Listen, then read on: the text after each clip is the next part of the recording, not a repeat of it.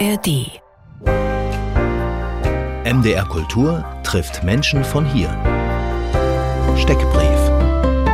Und da hätte ich gerne den werten Namen. Anna Korsten, Geburtstag. 23. April 1991. Das heißt, Sie sind 32. Ich werde jetzt 33 sogar schon. Oh genau, Gott. 33. Ja. Schnapszahl. Was sind Sie für ein Sternzeichen? Was ist das? Stier. Stier. Naja. Möchte sein bei gewissen Themen, die Sie bearbeiten. Okay, Geburtsort. Berlin. Die Profession. Historikerin. Genauer. Zeithistorikerin. Das ist 20. 20. Jahrhundert, Jahrhundert, genau. bis zur Gegenwart. Ja, Sozusagen. quasi. Was treibt Sie an?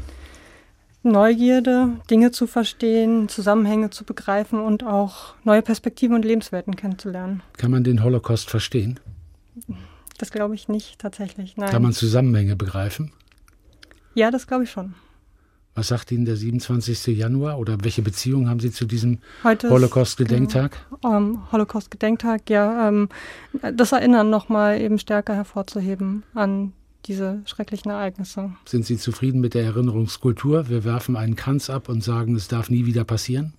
Hm, Mit dieser Art von Erinnerungskultur weniger, nein. Aber es passiert ne? nach wie vor, fürchte ich.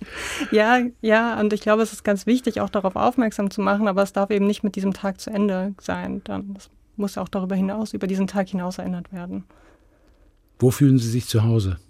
Da, wo meine Familie ist. Wir haben heute übrigens ganz viel Familie, Anna Kosten. Ich bin sehr dankbar. Erstens, dass Sie gekommen sind und dass Sie jetzt verkehrstechnisch von, von Erfurt kommend in Halle gelandet sind und dass Sie das tun, dieses Gespräch mit mir führen im, in der Elternzeit. Sie haben ein, ein hinreißendes neun Monate altes Kind mitgebracht und Ihre Mutter, Genau. die auf dieses Kind aufpasst. Ja, genau. Super. Sehr, sehr schön. Schöne Konstellation. Übrigens sehr, sehr hübsches Kind. Ähm, welche Musik hat Sie jüngst berührt? Ähm, das Lied Over the Rainbow von Israel Kamakawiwohle. Das werden wir gleich hören. Genau. Kann ich schon mal versprechen. Und welches Buch hat Sie zuletzt bewegt? Ähm, Ich habe zuletzt gelesen René Maron, ein Mensch wie jeder andere. Ein ganz spannendes Buch, das ist schon 1947 erstmals im Französischen erschienen und jetzt letztes Jahr ins Deutsche übersetzt worden. Erst. Und da geht es um die Internalisierung von rassistischem Denken bei den Betroffenen selber. Also es geht um einen Protagonisten, der in Frankreich in einer auch ähm, gebildeten Schicht äh, aufwächst und dort verkehrt. Der ist aber schwarz und beschreibt Rassismus, den er erfährt. Und das Interessante ist, dass er selber eben dann oft als der Ausnahme Schwarze, der eigentlich bessere Weiße von seinen Mitmenschen beschrieben wird. Aber dieses rassistische Denken eben sehr, sehr stark dann internalisiert und sich seiner Liebe zu einer weißen Frau dann versagt, weil er eben sagt, er ist nicht gut genug Krass. für sie. Vielleicht hat Philip Roth das gelesen, bevor er der menschliche Makel geschrieben hat. Das müssten wir ihn fragen. ziemlich, ziemlich verrückte Ähnlichkeit. ja, Ne? ja. was man sich zu, für Gedanken macht. Äh, als Historikerin haben wir Sie eingeladen, Anna Korsten, vor allen Dingen deshalb, weil Sie 2023 Ihre Promotion veröffentlicht haben und das Buch heißt Unbequeme Erinnerer, emigrierte Historiker in der westdeutschen und US-amerikanischen NS- und Holocaust-Forschung 1945 bis 1998. Das Buch erschien im Franz Steiner Verlag. Auf der Seite des Verlages gibt es das Buch auch als kostenlose PDF-Datei für Studierende möglicherweise interessanter als das Buch für über 70 Euro zu kaufen. Wieso unbequeme Erinnerer? Weil die Personen, mit denen ich mich beschäftigt habe, eben zeitlebens eigentlich eher Außenseiter ihrer Disziplin waren. Heute gelten sie vielfach als Pioniere, werden so auch gefeiert. Aber als ihre Werke erschienen, waren sie lange Außenseiter und das eben so meine These, weil sie unbequem waren für die Zeitgenossen. Weil niemand, also weltweit niemand genau wissen wollte, welche Dimensionen der Holocaust hatte. Ja, das ist natürlich ein bisschen, also ich schaue mir die USA und Deutschland an. Weltweit kann ich also ni- nicht sprechen. Das sind Nuancen in den Ländern, aber auch in den USA war das zunächst ein Thema, was eher beschwiegen worden ist. Das ist, ändert sich früher, als es das in, ähm, in Westdeutschland tut, aber auch dort zunächst eben ja ein Tabuthema. Roll Hilberg ist einer dieser prominenten Vertreter, 1926 in Wien geboren, dann mit seinen Eltern 1939 noch glücklich rausgekommen aus Deutschland in die USA, 2007 eben dort verstorben. Ja, der hat einen Klassiker vorgelegt, The Destruction of the European Jews, das Standardwerk zur Geschichte des Holocaust, an dem er auch über die Jahre und Jahrzehnte immer wieder gearbeitet hat, aktualisiert hat, korrigiert hat. Was ist seine Geschichte? Vielleicht exemplarisch in dieser Hinsicht. Erstmal nicht wahrgenommen werden wollen.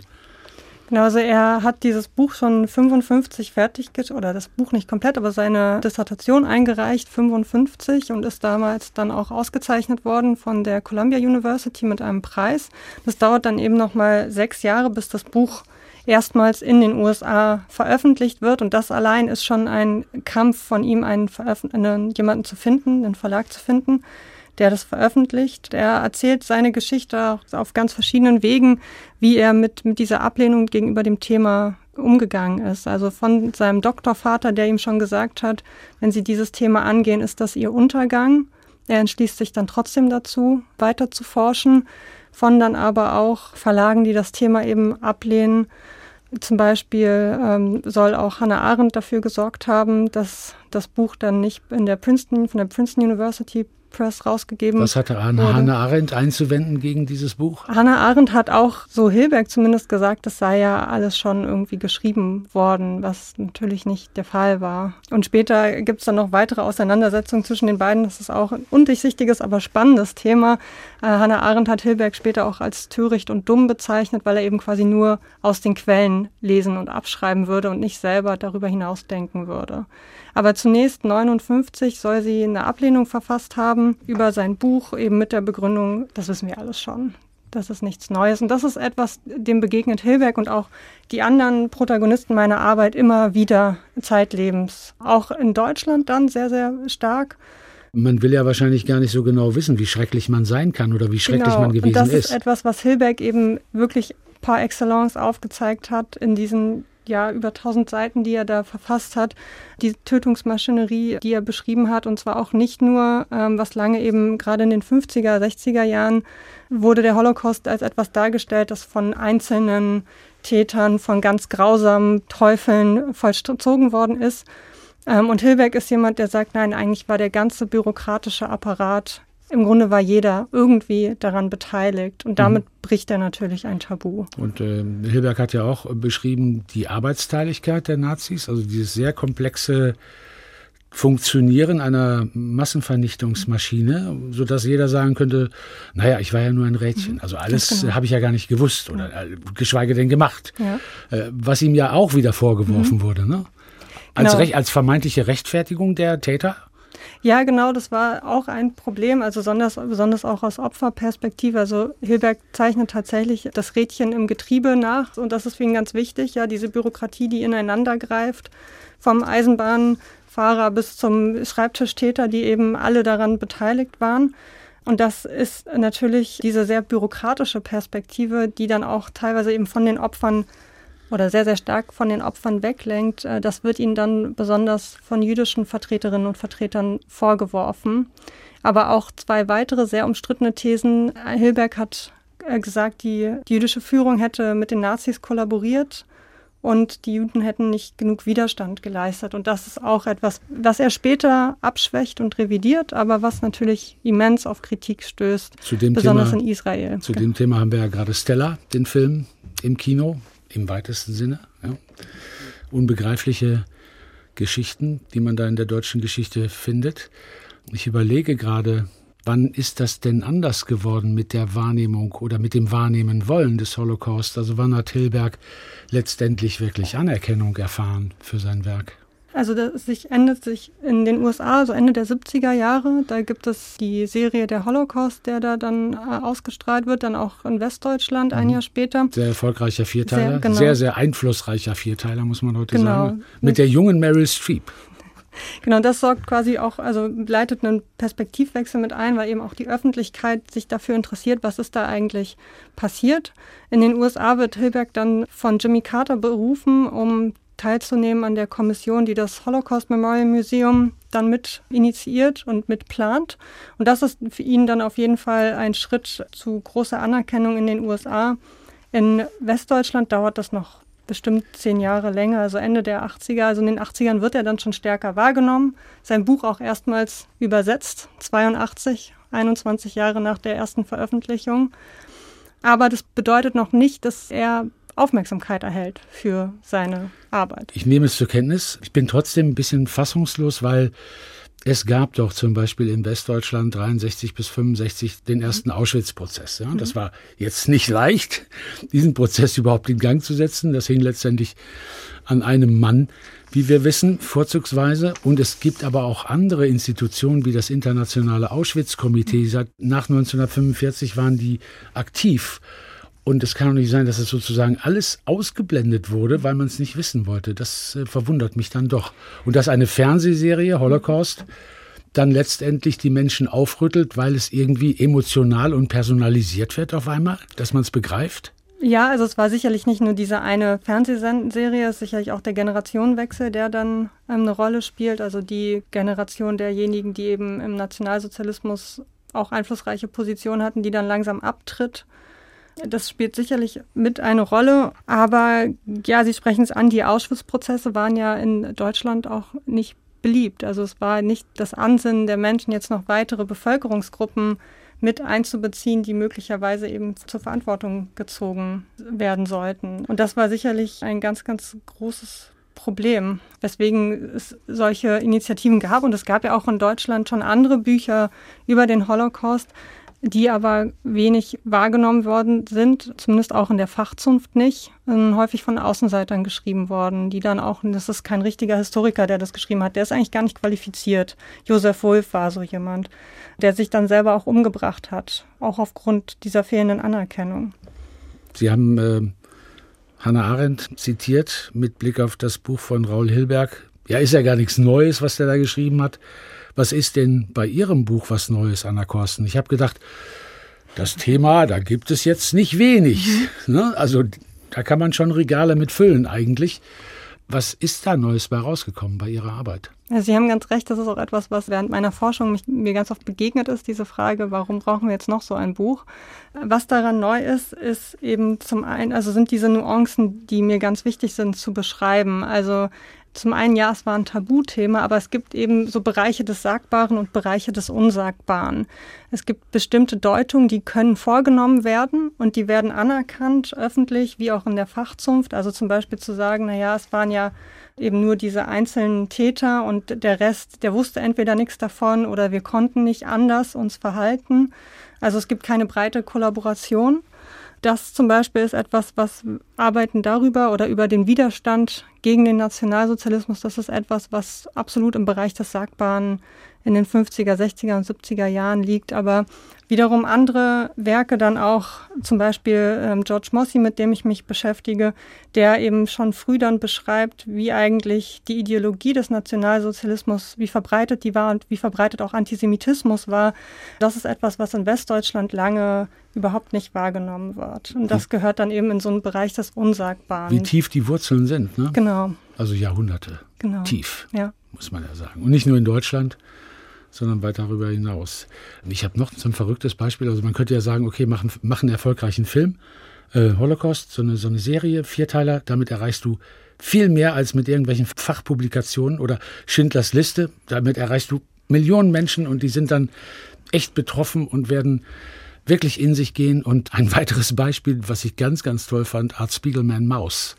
Ende der 80er Jahre, der erste Teil erschien, eine der erfolgreichsten und legendärsten Graphic Novels überhaupt erstmal. Und dann das Thema KZ mit einer Maus mhm. zu zeichnen. Das war für viele ein Frevel. Plakate bei der Veröffentlichung des Buches wurden interessanterweise wegen Veröffentlichung nationalsozialistischer Symbole erstmal wieder abgehängt. Ganz, ganz irre Geschichte. Was für eine Rolle spielen diese, diese Außenseiterproduktionen in Anführungszeichen? Ich denke, dass das Wichtige ist dieses Zusammenwirken. Also wir brauchen natürlich auch wissenschaftliche Arbeiten, die erstmal sich neue Narrative aufbringen und die dann in der Öffentlichkeit auch getragen werden, die politisch wahrgenommen werden können. Und dann eben auch solche medialen Produktionen, die wiederum sich gegenseitig dann auch beeinflussen, die ein wissenschaftliches Interesse wieder aufkommen lassen die aber eben auch durch wissenschaftliches Interesse dann mit geprägt werden.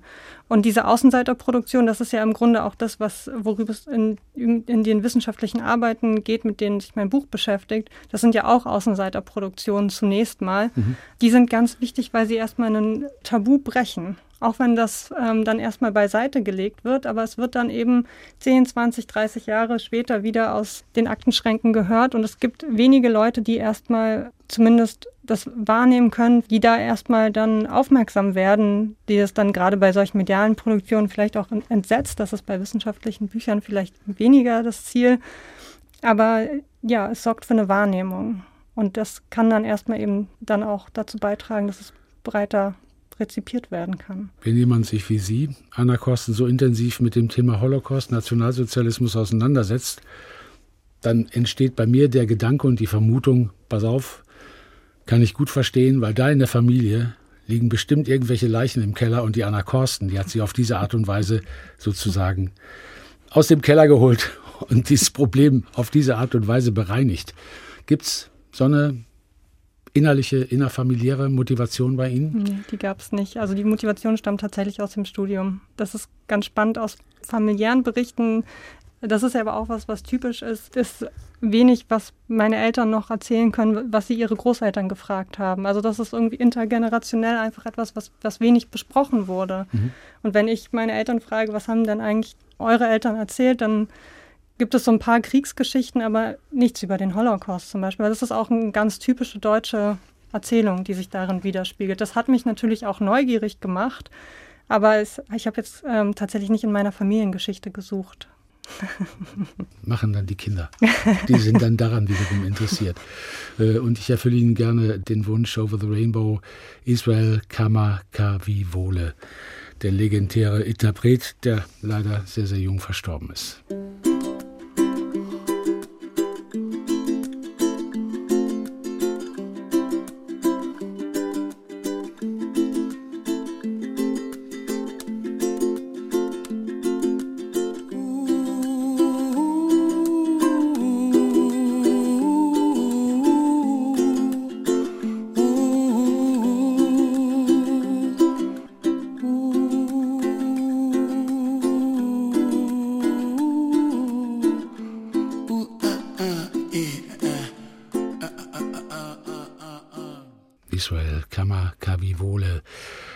Wunsch von unserem Studiogast bei MDR Kultur trifft, Anna Korsten, Zeithistorikerin zu Gast am Holocaust-Gedenktag, unter anderem mit ihrem Buch Unbequeme Erinnerer, emigrierte Historiker in der westdeutschen und US-amerikanischen NS- und Holocaust-Forschung.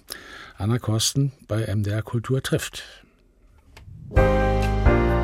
MDR Kultur trifft Menschen von hier. Fragebogen. Haben Sie, Anna Korsten, ein Vorbild oder eine Lebensmaxime? Also mein größtes Vorbild persönlich wie beruflich ist tatsächlich meine Mutter. Warum? Ähm, aus ganz vielen Gründen, aber ich glaube, weil sie mir vor allem mitgegeben hat, dass es nicht eine Perspektive oder einen Weg für etwas gibt. Und das ist etwas, was auch eben in meinem Job ganz wichtig ist, verschiedene Perspektiven einzunehmen, zu hinterfragen. Es gibt nicht das eine Richtige oder falsche, nicht die eine Situation, die so und so zu erklären ist, sondern es gibt meistens multikausale Erklärungen. Ich fand den, ich weiß ja gar nicht genau, von wem er ist. Stell dir vor, der andere hat recht. Ja, genau. Das finde find ich irre. Das ist sehr passend auch. Und äh, Lebensmaxime? Auch von meiner Mutter, Angst ist ein schlechter Ratgeber. Welches Bildungserlebnis ist Ihnen in Erinnerung geblieben? Da gibt es auch sicherlich eine ganze Menge an Ereignissen, aber für mich auch ja ganz einflussreich war meine Forschungsreisen in den USA, auch im Rahmen meiner Doktorarbeit. Und da sind es, glaube ich, zwei Dinge, die ich mitgenommen habe. Zum einen war ich ganz ja auch erschüttert über, also ich war an, an, habe an verschiedenen Universitäten geforscht, von Elite-Universitäten wie Harvard und Yale, aber auch an Colleges, an sogenannten Black Colleges, wo die eben speziell spezifische schwarze Studierende gegründet worden sind, Ende des 19. Jahrhunderts. In Little Rock in Arkansas war ich da zum Beispiel und da sieht man immense Unterschiede schon allein in den Einrichtungen, was äh, den Campus angeht, die Ausstattung der Bibliotheken, der Lernorte und einfach auch äh, ja eben de der Zugang zu Bildung, der da sehr sehr unterschiedlich je nach auch finanziellen Hintergründen ausfällt, die generell ja horrenden Studiengebühren, die die Studierenden zahlen müssen, also die Einstiegshürden auch für diejenigen, die dort ein Studium machen wollen, sind deutlich höher, als wir das in Deutschland kennen. Da bin ich wirklich auch zurückgekehrt mit einem großen Gefühl von Dankbarkeit dafür, dass wir hier sehr niederschwellig ja auch verschiedene soziale Angebote nutzen können, dass wir hier zumindest etwas wie Bildungsgleichheit erreichen möchten. Krankenkasse. Krankenkasse ist auch ein ganz wichtiges Stichwort, das auch, finde ich, so im Vergleich zu Großbritannien, da war ich ja auch eine Zeit lang in London, das auch dort aufgefallen ist. Auch Elternzeit, was ich jetzt mache, ist ja in vielen anderen Ländern, zumindest nicht in dem Maße, wie wir das haben. Es, es, ist nicht alles schlecht hier. Es ist nicht alles schlecht hier, genau. Mit dem Gefühl bin ich zurückgekommen. Und das andere war, was ich in den USA auch machen durfte, ich, ich konnte Gespräche mit Zeitzeugen führen, ähm, mit George und Wilma Eggers ganz besonders und mit Gerhard Weinberg, äh, über die ich auch geschrieben habe. Und das war einfach unglaublich beeindruckend, wie diese drei über ihr, ihr Leben erzählt haben und auch über ihr Engagement, das lebenslang auch angehalten hat und anhält. Zum Beispiel Wilma Eggers ist, glaube ich, heute 104 Jahre alt und engagiert sich aus den USA immer noch gegen Rechtspopulismus in Deutschland und in den USA und ist eine, ja, eine, eine ganz starke Frau und das hat mich sehr bewegt. Stimmt das eigentlich? Die langjährige These, oder jahrzehntelange These, dass es ganz schwierig sein wird, wenn die Zeitzeugen verstorben sein werden, authentisch und emotional wirkungsvoll junge Menschen beispielsweise zu erreichen? Ja, ich glaube das schon. Also das war für mich tatsächlich diese Begegnung während der Doktorarbeit, trotz eines Geschichtsstudiums auch die ersten Zeitzeuginnen, äh, mit denen ich länger mich unterhalten konnte. Und das ist etwas anderes, diese Geschichten so direkt zu hören von jemandem, der vor einem sitzt und da eben auch ganz lebendig darüber sprechen kann. Es ist was anderes als zu lesen.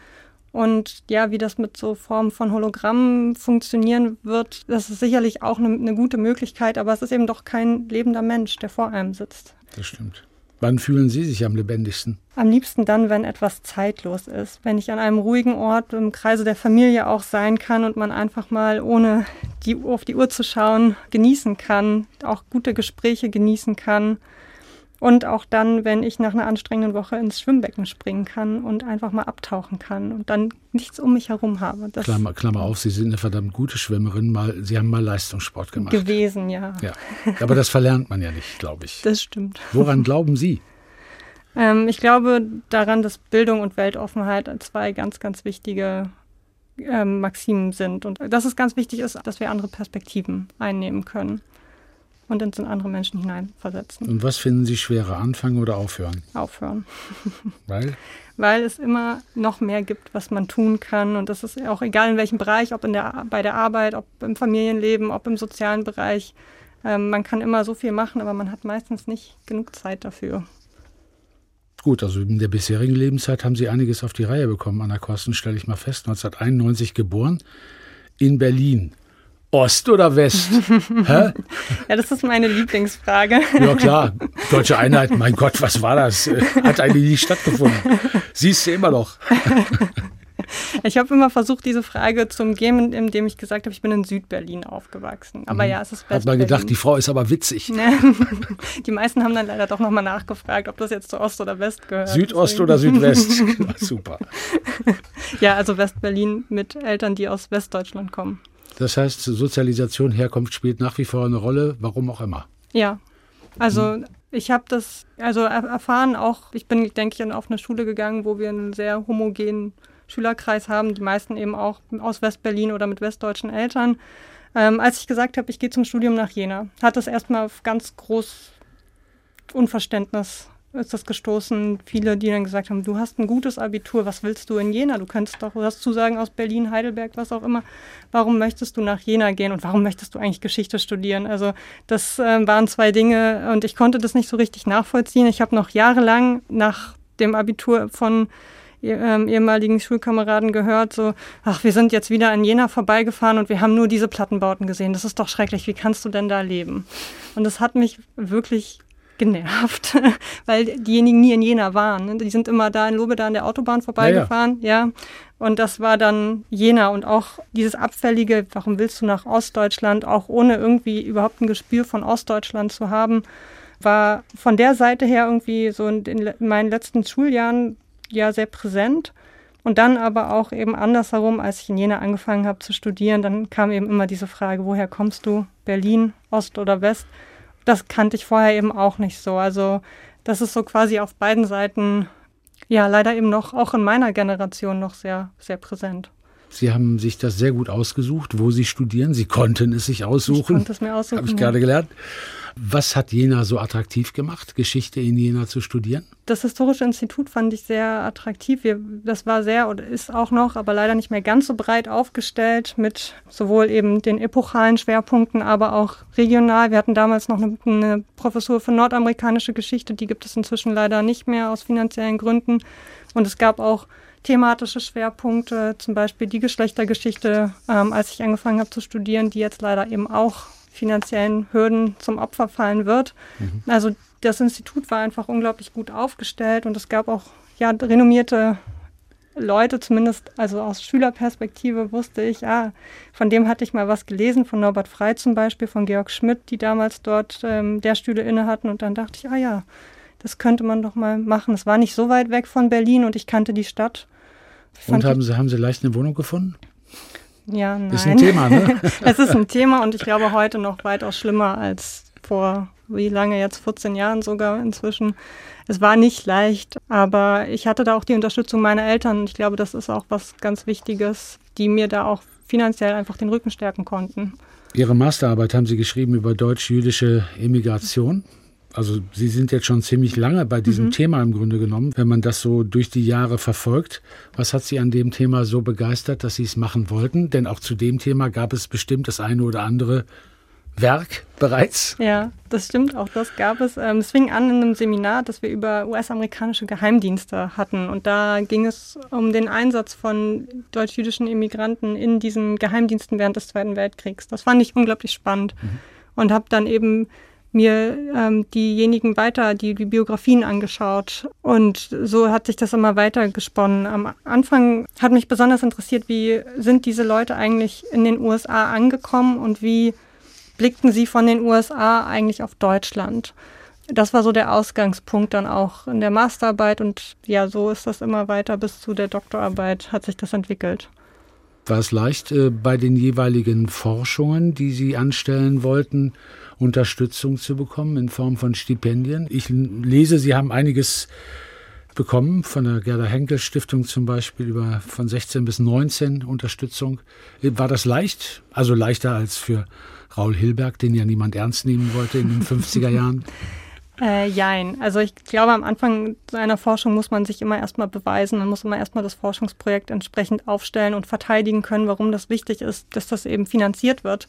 Und sobald man da diese ersten Schritte gegangen ist, also bei dem Thema tatsächlich hatte ich dann einige ja, Stipendiengeber, Geldgeber, die das finanziert hatten, haben und auch einfach verschiedene Töpfe, die ich da, wo ich mich bewerben konnte. Das war dann sicherlich dankbarer, als das vielleicht bei anderen Themen der Fall ist. Aber verteidigen nach außen hin, also ich habe am Anfang ganz oft gehört, warum möchten Sie jetzt wieder so eine Arbeit über Immigranten und den Holocaust schreiben? Was, was bezwecken sie damit eigentlich? Und das dann erstmal eben da, das ist ja auch wichtig, irgendwie im Forschungsprozess dann zu sagen, ich stecke mich ab.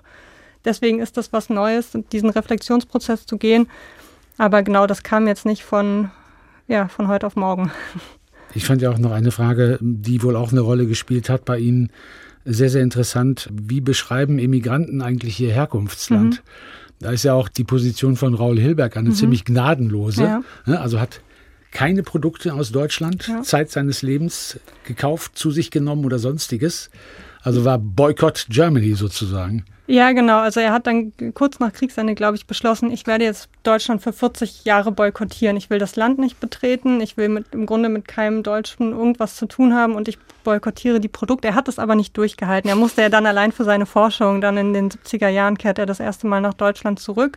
Aber auch da beschreibt er eine unglaubliche Beklemmung auf seinen ähm, Forschungsreisen, auch mit ähm, Menschen in Kontakt zu treten, von denen er weiß, okay, die aus seinen Forschungen, ja, die, die waren beteiligt am Holocaust und er macht auch viele Erfahrungen eben von Antisemitismus, von Ressentiments seiner Forschung gegenüber, die ihm begegnen, sodass er eigentlich die ersten Male immer wieder zurückkehrt, eher mit dem Gefühl, hoffentlich war das die letzte Forschungsreise, aber das ist natürlich bei so einem Thema schwer möglich.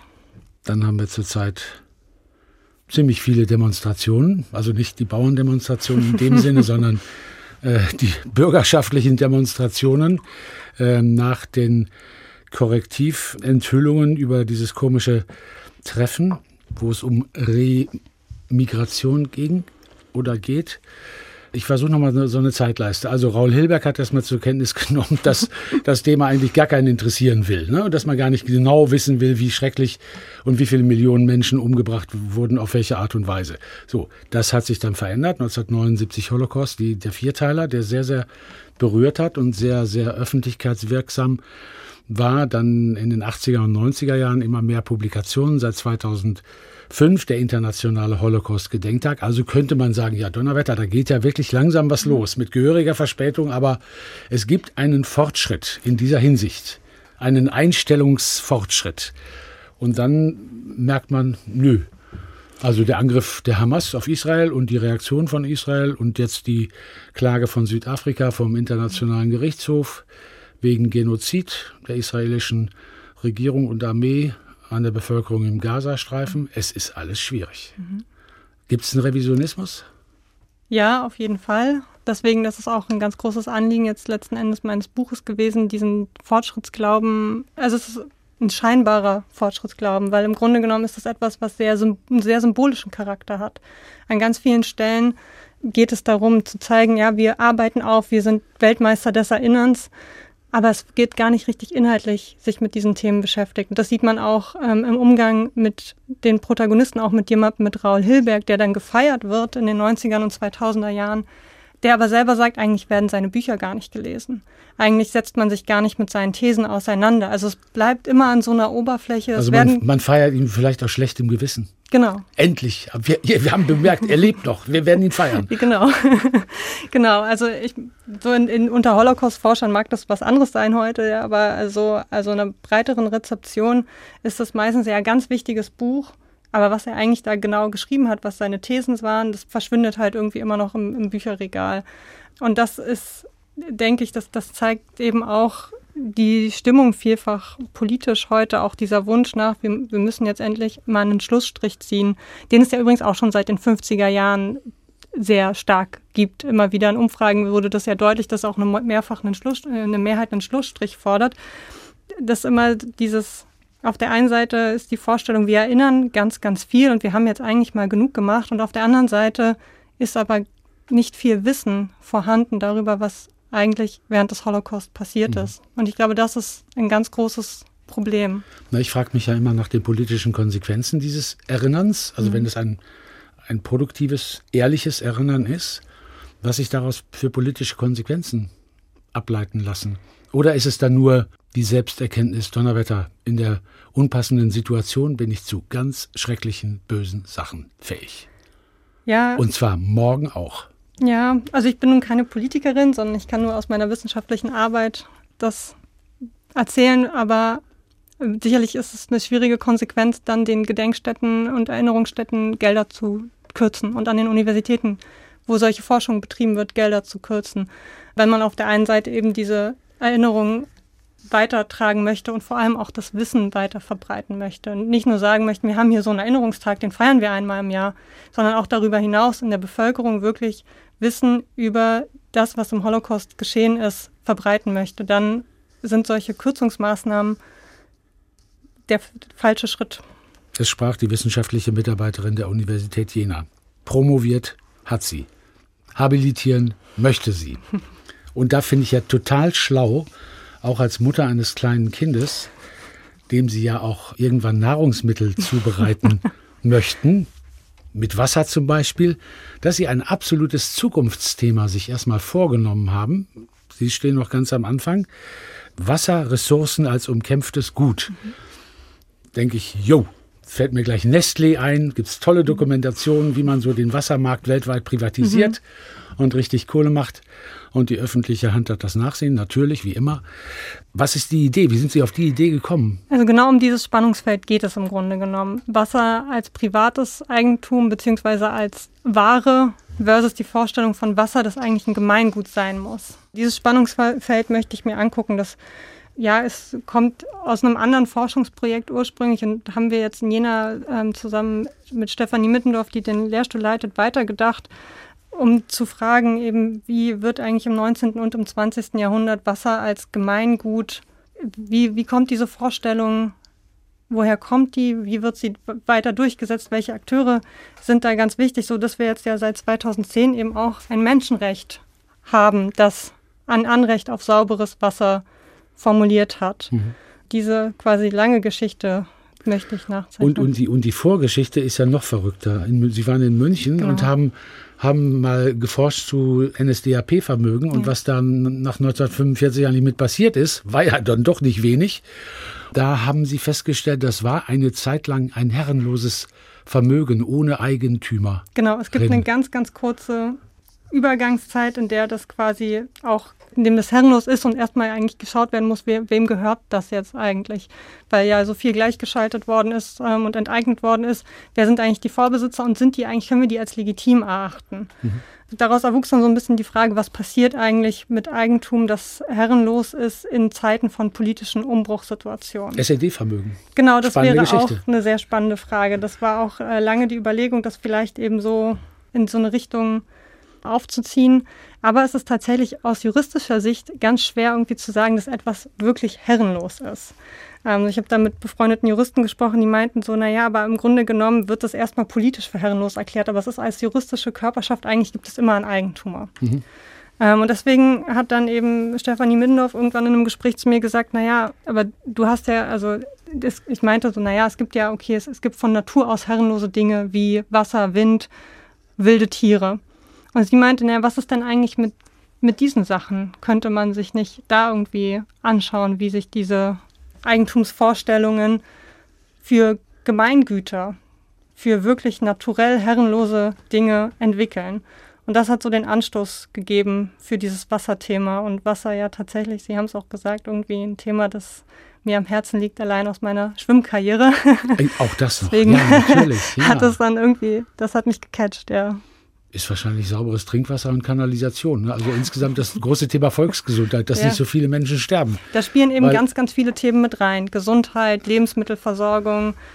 Und so weiter und so fort. Das ist ein großes Thema. Wie kommen Sie eigentlich klar in der Elternzeit mit einem kleinen Kind und wie wird das dann sein, wenn Sie nicht mehr in der Elternzeit sein werden? Ja, das ist auch eine gute also, Frage. Also ne, Beruf, Familie. Sie scheinen ja ziemlich engagiert zu sein wissenschaftlich. Ja, und ich hoffe, dass sich irgendwie halbwegs vereinbaren lässt. Das ist ja natürlich etwas, was man immer nicht weiß. Wir haben an den Unis halt oder in der Wissenschaft normalerweise eben immer diese befristeten Verträge. Und gerade in Jena droht uns eine Kürzungswelle von Stellen und zeitgleich sitzt einem das Wissenschaftszeitvertragsgesetz im Nacken, das uns auch noch irgendwie, also wo politisch jetzt uns Jahre gekürzt werden sollen, die wir eben für unsere Forschung haben das ist ein Job, an dem man eben nicht nur 40 Stunden die Woche arbeitet, sondern um irgendwie sowas zu schaffen, sitzt man halt 50, 60 Stunden und sitzt man nicht zu kinderfreundlichen Zeiten. Also ja, da kommt ein bisschen was auf mich zu und ich hoffe, das lässt sich irgendwie durchhalten. Ist Jena eigentlich immer noch Ihre Traumuni? Ich fühle mich in Jena sehr wohl, ja. Also Obwohl Sie in Erfurt leben. Ja, ich fühle mich Weil in Erfurt. In Jena, in Jena gibt es ja keine Wohnung, das hatten wir schon. Genau, aber ja, Erfurt ist eine tolle Stadt. Also ja, ja. zum Wohnen finde ich ist das, genau. Und ich bin ja in, gut von Tür zu Tür eine Stunde in Jena. Das ist ja als Wissenschaftlerin auch Luxus, muss man sagen. Also die meisten meiner Kolleginnen und Kollegen, die pendeln drei Tage die Woche und sind dann eben drei Tage nicht zu Hause. Also das habe ich ja mit München auch durch. Und da bin ich sehr dankbar für Jena. Und als äh, Universitätsstandort ist das sehr attraktiv, ja. Darf ich Sie nochmal zur Fantasie anregen am, am Holocaust-Gedenktag und mit dem Wissen, dass hm, nicht jede Gedenkveranstaltung am 27. Januar wirklich schön und angemessen verläuft, geschweige denn intensiv und mhm. die Menschen erreichend, sondern eher routiniert. Sie dürfen eine Holocaust-Gedenkveranstaltung am 27. Januar organisieren. Sie dürfen machen, was Sie wollen. Sie dürfen einladen, wen Sie wollen. Was würde Ihnen vorschweben? Wo würden Sie sagen, ja, und damit kriege ich sogar tatsächlich alte und junge Leute zu diesem Thema zusammen? Das soll ich jetzt in so kurzer Zeit. Achso, nee, können wir nächste Woche drüber reden.